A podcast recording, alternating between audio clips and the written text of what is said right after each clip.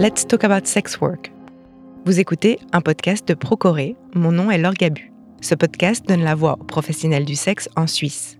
Quelle est la réalité de leur métier? Qui sont les personnes qui l'exercent? Quelles discriminations existent encore aujourd'hui? Avant d'écouter le premier témoignage, je reçois Shirin Dan, co-coordinatrice de Procoré. Bonjour Shirin. Bonjour Laure. Est-ce qu'on peut commencer par expliquer quel est le travail de Procoré et qu'est-ce que vous cherchez à visibiliser? Procoré est la coordination suisse des centres de conseil pour travailleuses et travailleurs du sexe. Certains de nos membres sont aussi des membres individuels avec ou sans expérience du travail du sexe. Pour nous, c'est très clair, on utilise travail du sexe parce qu'on défend la position que la prostitution est d'abord un travail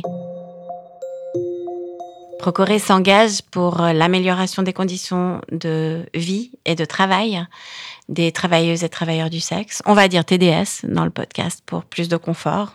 Notre travail a pour axe la déstigmatisation des personnes qui travaillent dans ce secteur parce que c'est elle qui est décrite comme étant la partie la plus dure de ce travail, contrairement à ce qu'on imagine souvent. Moins de stigmatisation veut aussi dire un meilleur accès aux droits, droit à la santé, à la sécurité, à la protection, par exemple. On va parler justement de toutes ces thématiques dans le podcast. Avec ce projet, qu'est-ce que vous visez comme objectif et qu'est-ce que vous voulez faire entendre?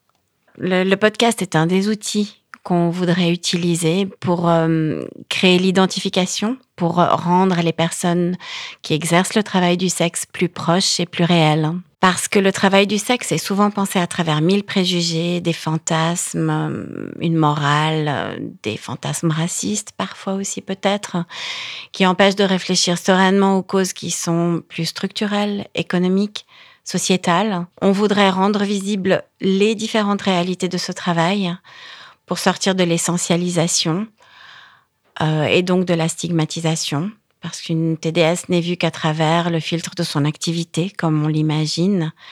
On ne se dit pas qu'elle a des parents, qu'elle fait ses courses, qu'elle cuisine, qu'elle a des enfants, petits ou grands. C'est un peu comme s'il y avait deux mondes, eux et nous, et deux mondes absolument parallèles qui ne communiquaient jamais. On voudrait aussi parler avec les TDS et ne pas parler des TDS parce que leurs voix sont trop peu entendues et que ce sont elles et eux qui savent les réalités de leur profession et de leur vie et qui peuvent en parler le mieux. Et on va entendre justement différentes voix sur différents sujets. Alors pour l'instant, on ne peut pas tout dévoiler, mais qu'est-ce qu'on peut dire? De quoi est-ce qu'on va parler? Qui est-ce qu'on va entendre? On va parler des différentes facettes de cette profession, des différentes manières de la pratiquer, des raisons pour lesquelles euh, on fait ce métier et pas un autre. On va parler de maternité, on va parler de couple, de famille, du regard de l'autre, du regard de la société, des difficultés administratives. Et on va aussi parler de Covid, parce que euh, si j'ai bien compris, le Covid et le fait qu'à certains moments, euh, la prostitution a été interdite, puis après rétablie, puis interdite de nouveau. Ça a mis en exergue des problématiques et des problèmes liés justement au travail du sexe. Est-ce que vous pouvez nous expliquer un peu quels étaient ces problèmes? Cette période a montré comment, quand le travail du sexe est illégal, certaines personnes doivent tout de même l'exercer par manque de moyens de subvenir à leurs besoins de base, à, aux leurs et à ceux de leurs proches. Et puis une certaine demande euh, existait malgré le Covid. Donc la situation d'illégalité a, mis une grosse pression sur les pratiques acceptées et sur les prix, avec des conséquences évidentes sur la santé, sur la sécurité, la santé individuelle, la sécurité individuelle, mais aussi euh, la santé publique et la sécurité publique. Donc ça a été une période un peu laboratoire pour la question de la légalité ou de l'illégalité. Merci beaucoup, Chérine, pour cette introduction. Merci à vous, Laure.